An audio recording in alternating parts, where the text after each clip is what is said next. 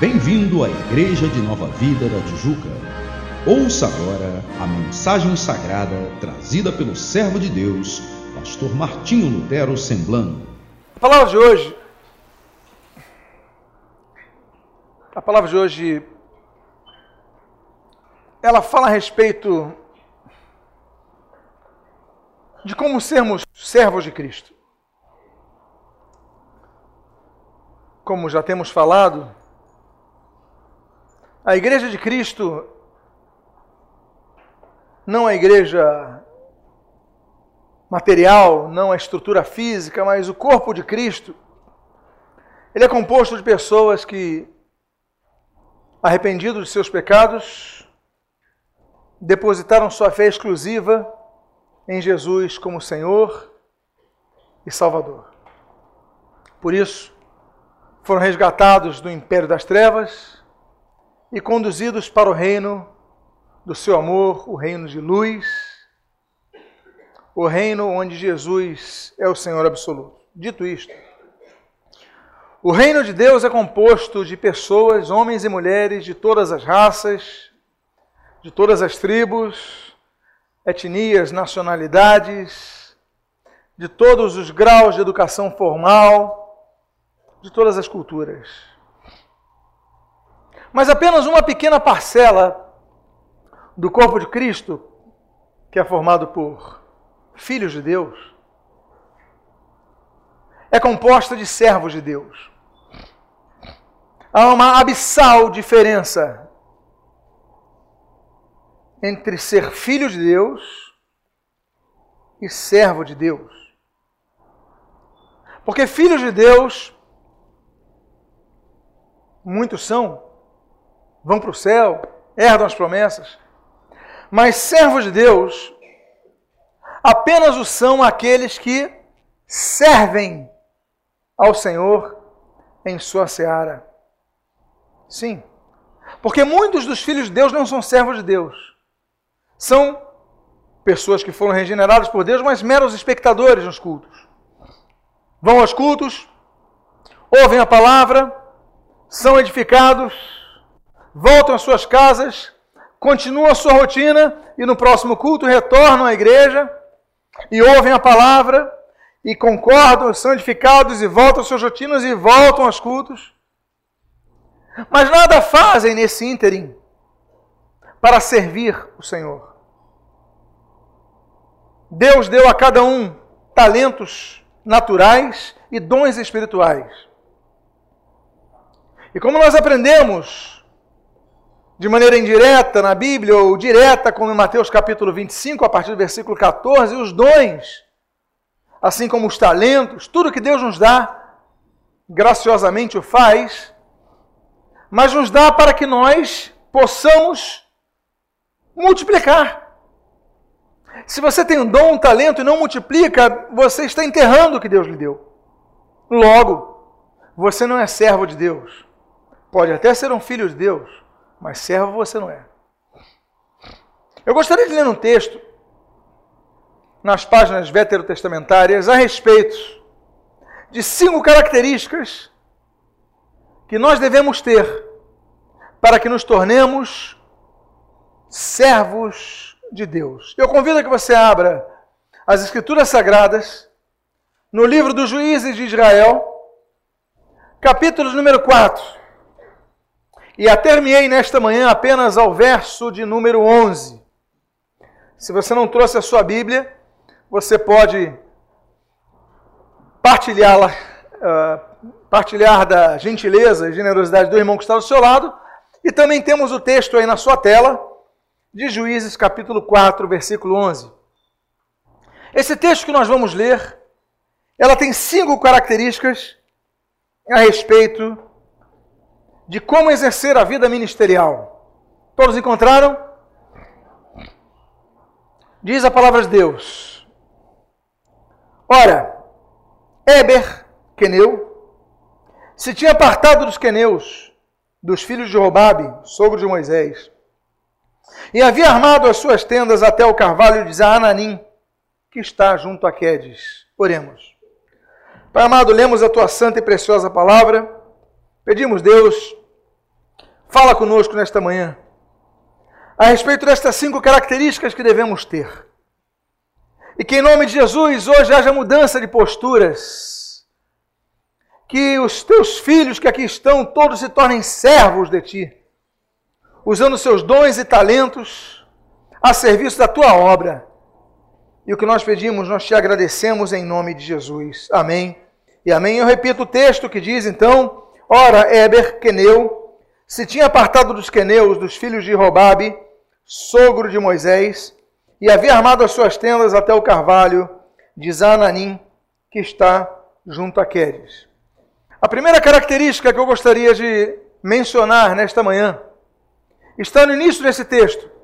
E o texto diz assim: Ora, Eber, no hebraico, Heber. Heber.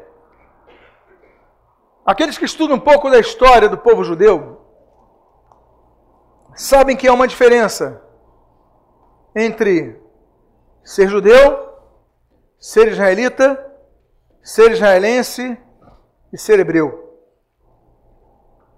Porque o israelense não havia naquela época. O israelense pode ser um árabe, pode ser uma pessoa de qualquer raça. Se nascer no Estado de Israel, ele é israelense ele recebe uma carteira de identidade como cidadão de Israel, ele pode votar nas eleições. Israelita é um pouco diferente. Porque o israelita são os descendentes de Jacó, ou seja, os descendentes de Israel. Judeu é mais resumido ainda. Porque nem todo descendente de Jacó é judeu. Nem todo israelita é judeu. Porque o judeu são os descendentes de Judá.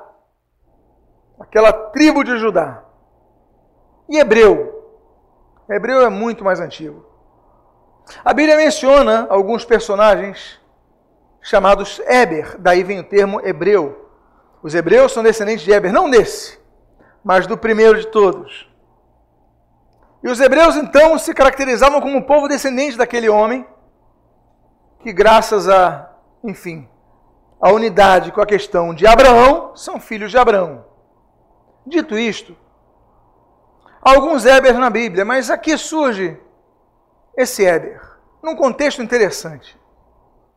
O contexto que esse Eber surge é um contexto de uma sociedade que é machista, como toda a sociedade do Oriente Médio, em alguns cantões até os dias atuais, mas naquela época muito mais. Mas numa circunstância que as mulheres dominam. Nós temos então a convocação de um juiz, Barak, que, que de repente nós temos o apoio de Débora. Deus dá uma instrução. Olha, vocês vão guerrear contra Jabim, os reis dos cananeus, o rei dos cananeus. Vão lá para o Monte Tabor, reúne homens ali. Mas quem dá o comando todo é uma mulher, Débora. E no contexto da direção, da organização e da visão divina dada àquela mulher, Israel vai avançar contra aquele homem, aquele rei. E aquele rei tem um grande comandante. O comandante premiado, um comandante honrado, um comandante experimentado, um grande general chamado Cícera. Apesar que no português parece um nome feminino, Cícera é um homem. E diz a Bíblia então que na batalha Israel vence, mas Cícera foge. Porque era emblemático quando você matava o comandante. Era emblemático, mas o comandante fugiu. E aí surge Eber na história. Surge esse Eber por quê? Por causa de outra mulher. Se Débora é a grande comandante verdadeira, não pro forma, mas genuína em Israel, nós temos esse homem que é casado com uma mulher chamada Jael. Jael está na sua tenda, de repente ela vê um homem se aproximando, talvez a cavalo, provavelmente a cavalo. Homem cansado, homem armado, talvez um pouco ferido. Depois de lutar a madrugada inteira, ele para em frente à tenda daquela mulher chamada Jael, esposa de Eber. Ele está cansado. E ele pede água para ela, mas ela reconhece ele. Ela reconhece que aquele homem era o comandante inimigo. E ela fala: tem uma água? Ela falou: não, eu te dou um leite para o senhor se alimentar melhor. E ele entra naquela tenda, bebe o leite, e ela deita um pouquinho que o senhor está cansado. E diz a Bíblia que ele cai em profundo sono. E quando ele dorme, ela pega um martelo, ela pega um cravo, joga na cabeça dele e ali encerra a guerra em Israel. Um momento histórico em que duas mulheres prevalecem. Uma pela visão e organização que Deus dá, uma arauta de Deus, como Débora, e uma como uma grande soldada guerreira, corajosa e inteligente. E depois ela chama todos os generais de Israel e fala: a guerra está terminada. O comandante das tropas inimigas está aqui morto, na minha, na minha tenda. Eber é marido dessa mulher, Jael. Os homens nessa história aparecem como coadjuvantes. Mas eu não quero sair do texto, apenas lhes dou o contexto de Eber. Porque esse trecho que você está lendo agora, ele traz a primeira característica que nós temos para fazer a obra de Deus. O texto diz, ora Eber, eu coloquei no hebraico Heber, Heber, que significa em hebraico companheiro. A primeira característica que nós temos que considerar para fazer a obra de Deus é que quanto mais unidos nós formos, nós formos, mais fortes seremos. Se nós colocarmos uma pessoa para evangelizar na calçada, ela vai abordar uma pessoa, talvez duas. Se nós colocarmos 100, nós podemos abordar não 100 ou 200, mas 400. Há um fator multiplicador muito grande. Há um denominador muito interessante quanto à questão da multiplicação. Porque de 1 para 2, de 2 para 4, de 4 não vai para 6, vai para 8, de 8 vai para 16 e a multiplicação vai aumentando. Quanto mais unirmos nós formos, mais juntos estivermos, mais fortes somos. Quando nós compramos esse local, esse imóvel que aqui estamos, onde estamos, se eu estivesse sozinho naquela igreja, nunca compraria esse imóvel. Graças a uma pessoa que achou o imóvel, me ligou, eu vim aqui ver, fiz a negociação sem ter dinheiro, aceitei o prazo de um mês para dar o sinal. Isso era na segunda-feira, eu só teria culto no domingo. Convoquei os que dava para convocar no sábado, reunião pela manhã, viemos ver o imóvel e nos mobilizamos e todos se envolveram. Conseguimos comprar esse local. Se fosse sozinho, nunca compraria. Mas como estávamos unidos, conseguimos. A unidade é muito forte. Mas eu não quero falar apenas da unidade, eu quero falar de Eber, que significa companheiro. Porque nós podemos estar unidos, mas não sermos companheiros. O companheiro lhe faz companhia, ele não apenas soma. A igreja, ela precisa ser muito mais do que um auditório, onde pessoas entram, sentam e anonimamente se conhecem, se cumprimentam e após o culto vão embora. Tem que haver relacionamento, integração. Olha, eu quero servir na obra, eu quero trabalhar com as crianças, eu quero trabalhar no louvor, eu quero trabalhar no evangelismo, eu quero trabalhar na oração, eu quero trabalhar em livraria, eu quero trabalhar. Se envolva. Coloque a sua cara, não seja apenas uma pessoa egoísta que só quer receber, aprenda a dar. E a dar o seu serviço, o seu talento, o seu dom. Some, seja companheira. Porque sozinho, nem eu nem você conseguimos nada. Unidos, nós somos muito fortes. Agora, companheiros, nós somos edificados uns com os outros. A Bíblia ensina, quanto ao laço de três dobras, esse segredo. A Bíblia fala a importância de estarmos unidos é tão grande que quando um estiver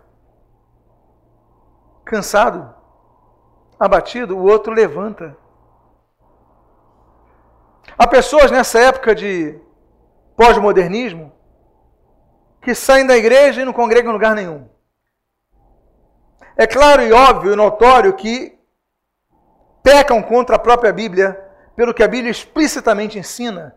É dever e obrigação nossa nos congregarmos. Isso é óbvio, isso é bíblico, isso é claro. Mas sofismas existem. E as pessoas vão criando suas desculpas. E vivem um evangelho particular. O evangelho onde quem manda na sua vida é o seu próprio umbigo. Faz o que querem, quando querem, onde querem, a hora que quiserem. Não se submetem, não querem se submeter, pessoas difíceis. São pessoas que só somam a hora que querem. Família não é assim. Exército não é assim. Igreja não é assim. Temos que estar a todo tempo unidos, somando uns aos outros, numa mesma direção. Éber é companheirismo, significa companheiro.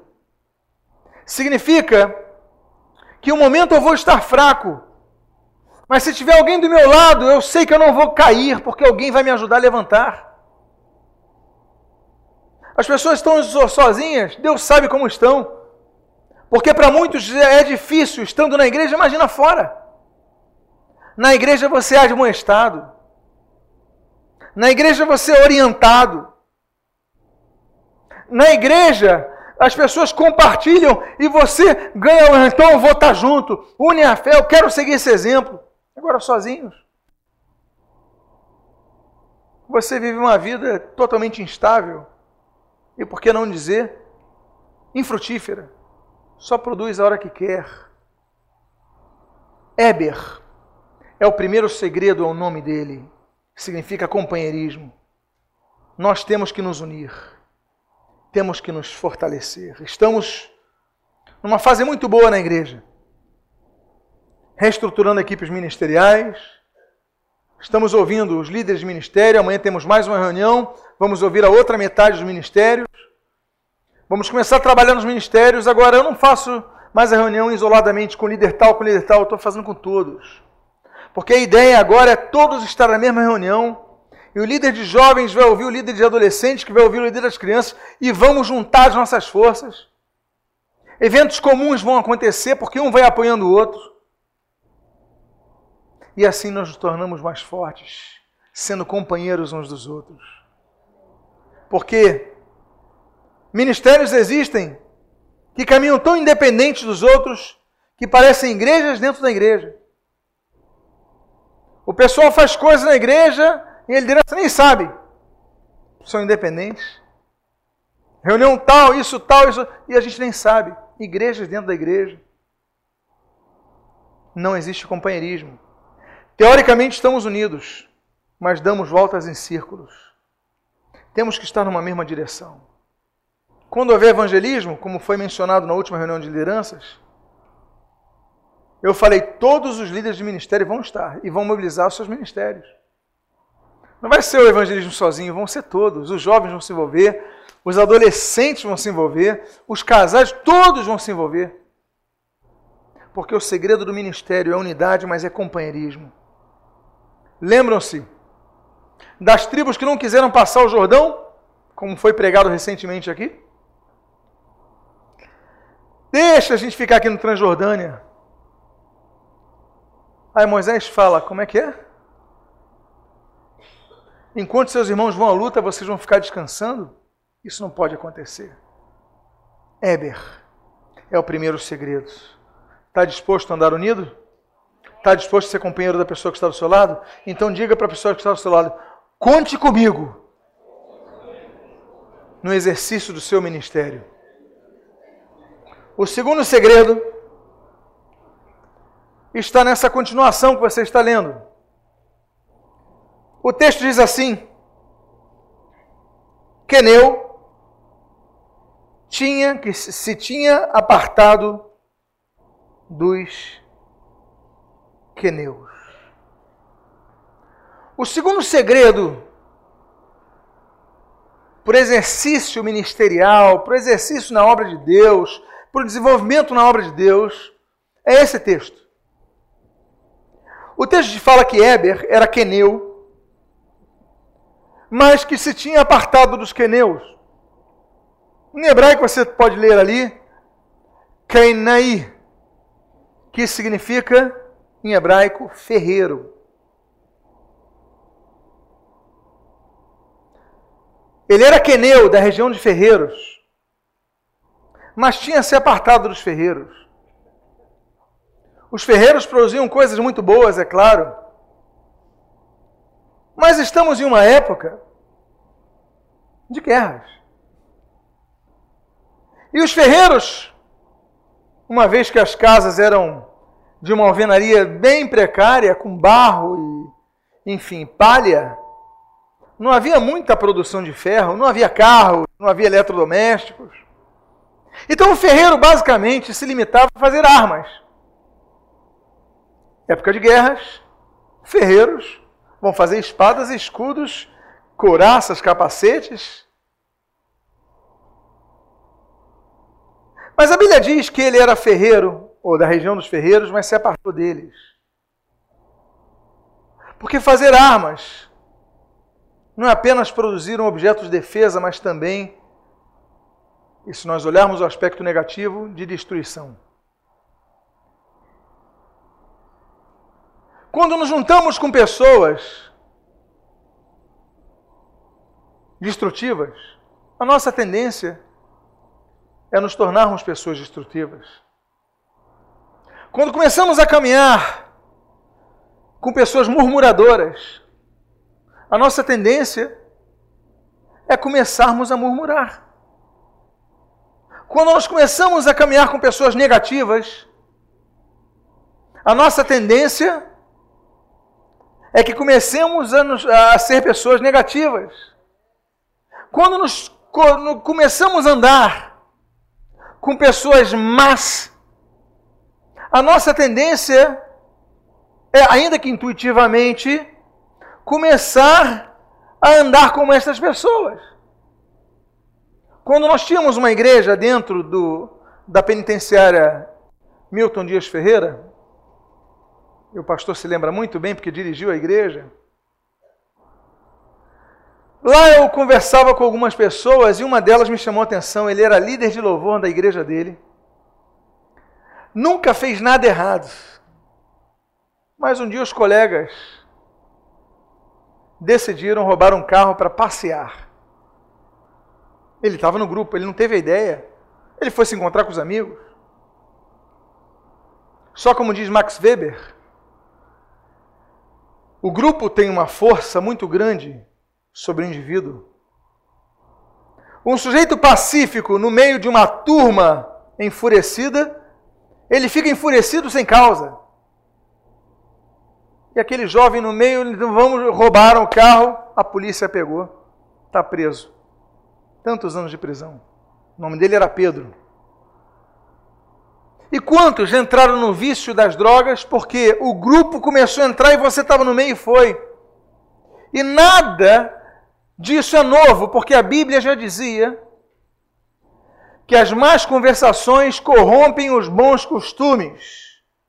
As pessoas têm bons costumes, boa criação, mas começam a andar com pessoas erradas.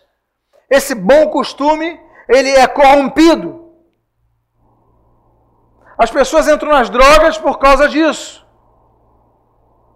Você toma decisões erradas e muitas vezes isso muda a sua vida. Por isso, é que muitas vezes nós temos que ser sábios e devemos tomar uma decisão. Ainda que sejamos queneus, muitas vezes precisamos nos afastar dos queneus. Pense: será que você começou a mudar para pior depois que começou a andar com determinada pessoa? Pense. Faça uma análise. Depois que comecei a andar com pessoa, ouvir demais essa pessoa, você começou a piorar. Você não se envolve mais com a obra de Deus como envolvia, não busca mais a Deus como buscava, você piorou. Porque você começou a andar com determinadas pessoas. Como a Bíblia diz, as conversações de mais pessoas, as más conversações, corrompem os bons costumes. E você então hoje está numa situação diferente. Por quê? Porque você foi fraco. E não aprender a dizer não, a se afastar dessas pessoas. Certa vez, conversando com um missionário da igreja da Central do Brasil, já não está mais, mas ele falou: Pastor, eu já participei de um roubo. Como? Meus amigos desceram, estávamos brincando à toa, um deles tinha uma arma. Vamos roubar uma pessoa? Os três disseram vão. Ele falou: Não, mas você está aqui, vai. E roubaram. E o que eu quero dizer é o seguinte: esse mesmo exemplo trazemos para dentro da igreja. Há pessoas que estão dentro da igreja, as pessoas que estão dentro do, do seu grupo íntimo e que só estão trazendo destruição para a sua vida, murmurando, não estão unindo, estão separando. Nossa função é ser luz para brilhar no meio das trevas e não para ser apagada no meio das trevas. Se você está ali no meio das trevas e não está para brilhar, então sai de perto. Ele era queneu, mas se afastou dos queneus. O segredo do ministério é a unidade. Ela é quebrada quando damos brechas, e muitas das brechas acontecem porque não nos afastamos dos queneus. Admoesta não é função bíblica? Exorta, repreende, não é função bíblica? Porque se você apenas concordar, você não se tornará um Éber. Há uma terceira coisa que nós aprendemos com esse texto. E diz a palavra de Deus: dos filhos de Robabe, sogro de Moisés. Robabe. Homenzinho para ter nomes, hein? é chamado de Jetro, é chamado de Reuel, e aqui parece, recebe o apelido de Robabe. Robabe, não lembra Habib? Habib, em hebraico, é amado. Robabe é estimado, querido. Outra coisa que nós devemos aprender é que, para fazer a obra de Deus, devemos aprender a atrair pessoas. Porque vivemos em uma época que o Evangelho não é atrativo mais. Por causa de algumas pessoas, o Evangelho se tornou repugnante símbolo do atraso, símbolo da falta de um raciocínio lógico. O Evangelho se tornou algo que não atrai, que traz repulsa. Os pastores antes eram respeitados, homens honráveis, a sociedade honrava. Hoje em dia, chamam-nos de ladrões. Não respeitam. Colocam 99,9999 no mesmo saco que uma parcela mínima de pessoas que muitas vezes nem convertidos são. Quando sai um escândalo, colocam nas primeiras páginas dos jornais dos portais. Mas quando 99,999 fazem coisas boas, nem mencionam. As pessoas não se atraem pelo Evangelho. Aí você vai pregar para a pessoa, prega, tenta empurrar pela goela da pessoa, e as pessoas se afastam. As pessoas, quando sabem que você é evangélico no trabalho, as pessoas te evitam. Não é assim? No seu colégio, as pessoas te colocam fora da cúpula. Por quê? Porque você não é agradável, não é estimado, não é querido. Aí eu me lembro, quando Paulo escreve, textos como de Tessalonicenses e outros, que o povo, que a igreja contava com a simpatia do povo. O evangelho atraía. As pessoas atraíam. Nós devemos atrair pessoas. As pessoas têm que falar assim: eu quero andar com ele. Eu quero andar com ela. Eles são bons exemplos, eles são espelhos para a minha vida, eu quero andar com essas pessoas. Será que eles dizem isso? Ou será que eles dizem assim, lá vem o chato de novo? Lá vem aquela pessoa de novo. Você tem que ser uma pessoa que a luz brilha a tal ponto das pessoas te procurarem. Porque quando elas têm conselho é um absurdo. Que ao invés de procurarem um cristão, procurem um espírita. Procurem uma feiticeira. É um absurdo eles têm que procurar aqueles que têm a luz, que sejam roubáveis, estimados, queridos, uma presença querida. Você tem que mudar isso. No seu trabalho você tem que ser uma pessoa muito querida. Ajude as pessoas, não por esse interesse, mas pela tua essência. Seja uma pessoa que atraia. Uma pessoa viva a tua felicidade, demonstre. Deixe a luz de Cristo brilhar, que isso daí vai atrair.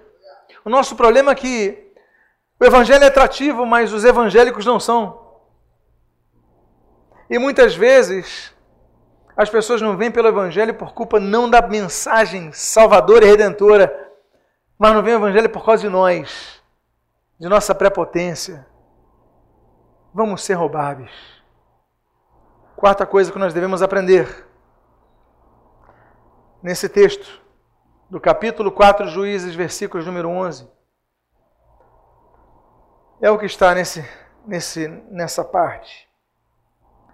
E Eber havia armado as suas tendas até o carvalho de Zaananim. A quarta coisa que nós aprendemos sobre fazer a obra de Deus é que nós devemos montar as nossas tendas no carvalho de Zaananim. E como você está lendo ali, Tsananim, em hebraico significa remoções. Para um local chamar remoções, dado o contexto da época, nós podemos elocubrar que foi um local destruído, porque quando as pessoas invadiam terras ou exércitos guerreavam, naquela época se você não fosse ocupar o local, o que, que você fazia? Incendiava o local. Não ficava pedra sobre pedra. Você removia a vida daquele local. Tudo foi removido. Não havia nada ali. Mas a Bíblia diz que havia um carvalho. Um carvalho. Porque a Bíblia fala no carvalho de Zanaim, ou não, e não em um dos carvalhos de Zanaim. Foi tudo removido, mas uma coisa ficou um carvalho. Carvalho representa duas coisas. Uma delas, estabilidade, e outra, sombra. Mas o fato que nós devemos aprender com Eber é que Eber ele foi montar a sua tenda num local onde tudo havia sido removido. Ele não foi montar sua tenda onde já havia muito, muita vida, mas ele foi no local que não havia nada, só um carvalho. E nós devemos aprender que a obra de Deus deve ser feita não apenas na igreja, onde há vida, mas devemos fazer a obra de Deus onde não há vida. Onde a vida foi removida. Há duas semanas atrás, aliás, domingo passado, nós recebemos a visita nesse mesmo culto de um pastor da Noruega. Quantos se lembram do pastor? E é muito interessante como as coisas são. Porque na década de 1910, 1920, América, as Américas recebiam migrações de missionários da Suécia, da Noruega, Aqui nós vivíamos no mundo de idolatria e superstição, desde a época do descobrimento do Brasil. O Evangelho chegou com esses missionários. Vieram também os americanos, vieram depois os alemães, com Dom Pedro II, as migrações do século XIX, 1824, etc., os suíços. Mas o Evangelho chegou pelos europeus. Hoje, um século depois, praticamente, a América Latina, há uma efer... na América Latina e nos Estados Unidos, quer dizer, nas Américas, há uma efervescência quanto ao crescimento do Evangelho. E na Europa, eles deram as costas para Deus. Hoje se inverte a necessidade. Eles exportavam missionários e hoje eles precisam importar missionários. Eu gosto muito de um autor, li praticamente todos os seus livros, um autor africano chamado Doug Heard Mills. Ele é pastor de uma grande igreja em Gana. E esse pastor ele conta algo muito interessante. Como africano, ele diz o seguinte: que muitas pessoas elas têm a percepção de que a África precisa de missionários. E quando se fala em missões, se projetam vídeos da miséria da África, da pobreza da África, e as pessoas falam: Eu quero servir a Deus na África. Mas Dag, volto a dizer, e aqui reiterar, e de agora em diante enfatizar, é africano. Ele diz o seguinte: essas pessoas estão enganadas. Porque, querendo ou não, com todas as suas mazelas, o evangelho na África tem crescido. Tem crescido amplamente mais. Ainda que toda ajuda dos missionários seja bem-vinda, mas a igreja da África tem se multiplicado através dos próprios africanos, o que não acontece com os europeus. Hoje, o maior campo missionário não é a África. O campo missionário mais carente é a Europa. Porque os europeus não estão reproduzindo lideranças. E não estão reproduzindo discípulos, como está acontecendo na África. E um africano diz que Deus levante africanos para evangelizar a Europa. E nós dizemos aqui que Deus levante brasileiros para evangelizarem a Europa. Nada contra evangelizarmos o Brasil, abrirmos igrejas no Brasil, mas convenhamos. O Brasil precisou muito de missionários no do século XX. Mas hoje não precisa de tantos missionários, ou precisa tantos missionários assim. Porque a igreja brasileira já tem se reproduzido. As lideranças nacionais já têm exercido essa função. O evangelho tem crescido. Os missionários são bem-vindos, sim. Lembram-se como o grupo do Tim e Vanessa trouxeram aqui um grupo, mostrar a realidade da Alemanha, berço da reforma protestante. E nós choramos em alma com eles. Nós devemos então ampliar nossos olhos e abrir tendas numa terra chamada Remoções, Zaananim onde havia algo que foi removido. A Europa havia o Evangelho e isso foi removido pelo secularismo. E o pior, antes começou com o ateísmo, começou com o liberalismo teológico, depois ampliou-se com o ateísmo, depois ampliou-se com o secularismo, e hoje o que cresce mais é o islamismo. O que, que é Europa? É Zananim. O local onde havia vida e houve remoções. Mas ainda assim, se você for servir, então seja na Europa, seja no Rio, seja onde for, lembre-se que ainda que tenha havido remoções, haverá um carvalho para dar sombra ao seu trabalho. Ainda que você esteja trabalhando em Zananim, ainda que você esteja, seja enviado para Zananim, ainda que você habite em Zananim, haverá um carvalho onde você terá sombra e poderá renovar suas forças. E o quinto e último ponto que nós aprendemos nesse versículo 11. Ele diz que esse carvalho de Zananim está junto a Quedes. Você então entende um pouquinho o que é Quedes. Porque em hebraico, Kadosh é santo. Quedes é local sagrado, local santificado. Ainda que você esteja num local terrível para trabalhar, você esteja cercado de pessoas que deram as costas para Deus, seja um verdadeiro Zananim onde você trabalha, onde você estuda, onde você habita na sua própria casa, mas Deus colocou você ali para fazer a diferença. Deus colocou você naquele local para você firmar a habitação. Deus colocou você em Zananim para você estabelecer as suas tendas.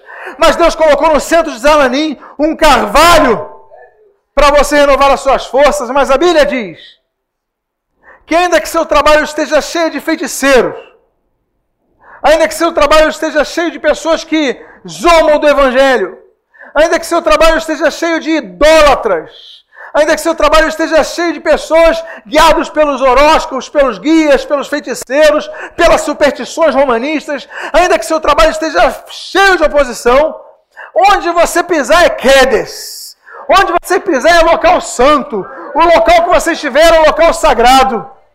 Eu quero dizer então por isso, é tão importante nós pegarmos os exemplos do versículo 11 do capítulo 4 de Juízes, quando fala que Eber, ele foi habitar, largou a influência negativa. Ele largou para se fortalecer da influência negativa. Até hoje nós pagamos o preço disso, pela influência negativa de Satanás, a Eva, Eva, a Adão. E assim tem caminhado a humanidade. Afasta-se consagra-te, vá até onde Deus enviar, ainda que seja um local de remoções, porque ali você vai tornar um local santo. Está junto a Quedes, o local das remoções, está junto ao local santo. Deus quer restaurar a tua família. Deus quer restaurar o teu trabalho. Deus quer restaurar a tua empresa. Deus quer restaurar os teus estudos. Deus quer restaurar o local das tuas amizades. Mas para isso, você tem que firmar os teus pés. É um local santo, é um local Quedes eu quero convidar você a ficar de pé. E ao ficar de pé, eu quero convidar você a fechar os seus olhos. Todos de olhos fechados, por gentileza, eu quero fazer dois convites nessa manhã. Todos de olhos fechados, por gentileza. E o primeiro convite é o convite àqueles que querem entregar a sua vida a Jesus Cristo como seu único e suficiente Salvador. Alguém aqui quer entregar a sua vida a Jesus, arrependido dos seus pecados, está e quer dizer: Senhor Jesus, eu quero entregar a minha vida a Ti nesta manhã. Alguém aqui que quer entregar a sua vida ao Senhor Jesus? Eu quero fazer um segundo convite. Quer entregar a sua vida ao Senhor Jesus? Amém. Vem aqui à frente. Glória a Jesus. Vem aqui, por favor. Por favor, um irmão acompanhe. Glória a Jesus. Mais alguém quer entregar a sua vida ao Senhor Jesus? Mais alguém? Eu não posso transformar a sua vida mas Jesus pode. A religião, ela não pode transformar a sua vida, mas Jesus pode. A denominação não transforma a vida de ninguém, mas Jesus transforma. Porque Jesus traz paz no coração, tira a culpa do coração. Então eu quero fazer uma oração por você. Eu convido que você, por favor, coloque a mão no seu coração. Repita essa oração comigo. Diga assim: Senhor Jesus, eu me arrependo dos meus pecados. Eu quero declarar com a minha própria boca que eu entrego a minha vida ao Senhor Jesus. Perdoa os meus pecados, tira a minha culpa, enche-me da paz do teu Espírito Santo. Em nome de Jesus. Amém. E amém. Que Deus abençoe em nome de Jesus. Pastor Celso depois vai lhe dar uma atenção depois do culto. Deus abençoe. Amados irmãos, tem um segundo convite. Eu convido a você mais uma vez, por gentileza, a fechar os seus olhos. Eu quero fazer um convite a você que se encontra numa situação diferente da de Eber. Você tem andado muito com pessoas e tem dado muito ouvido àqueles que não têm trazido edificação à tua vida, mas tem puxado o freio de mão da tua vida ministerial, tua vida espiritual. A vocês que têm vivido uma vida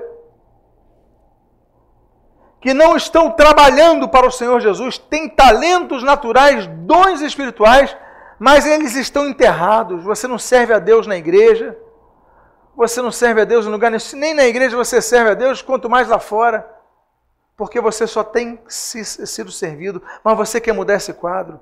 Você não quer ser mais apenas filho de Deus, você quer ser um servo de Deus. Então, se você é uma dessas pessoas, coloque a mão no seu coração, que eu quero fazer uma oração pela sua vida agora. Pai amado, em nome de Jesus, há várias pessoas com as suas mãos em seus corações. Em nome de Jesus, peço, Pai, que essa mensagem ela entre nos corações como a semente entra numa terra boa, afofada, para que essa semente ela não morra, ela não seque, ela não seja perdida, levada, mas essa semente ela cresça, germine e dê frutos. Porque servo é aquele que trabalha e quem trabalha deve frutificar para ti. Queremos te apresentar frutos do nosso trabalho, abençoa. Renova os dons. Renova, Senhor, os talentos, Pai. Continua dando oportunidade a cada um dos teus filhos. E, Senhor, faz com que eles possam tomar uma decisão. Como diz o ditado no, no Brasil, cortando o mal pela raiz, Pai, dá força para que aprendam a dizer não àqueles que têm sido causa de diminuição do vigor evangélico, diminuição do envolvimento na tua obra, diminuição do movimento em unidade da igreja. Ó oh, Pai amado, que em nome de Jesus, tu des força para aprender a dizer não a eles e sim a ti, Pai.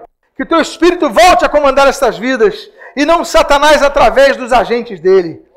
Abençoa a tua igreja, abençoa as equipes ministeriais, abençoa a reunião do Geração Vida daqui a alguns minutos. Abençoa, Pai. E são as tuas bênçãos que nós rogamos sobre a tua igreja e te agradecemos em nome de Jesus. Amém. Se você foi abençoado com esta mensagem, seja um canal de bênção a outras vidas, presenteando-as com este e outros CDs do pastor Martinho Lutero Semblando. Visite-nos a Igreja de Nova Vida da Tijuca, Rua Conde de Bonfim, 604, sua família na Tijuca.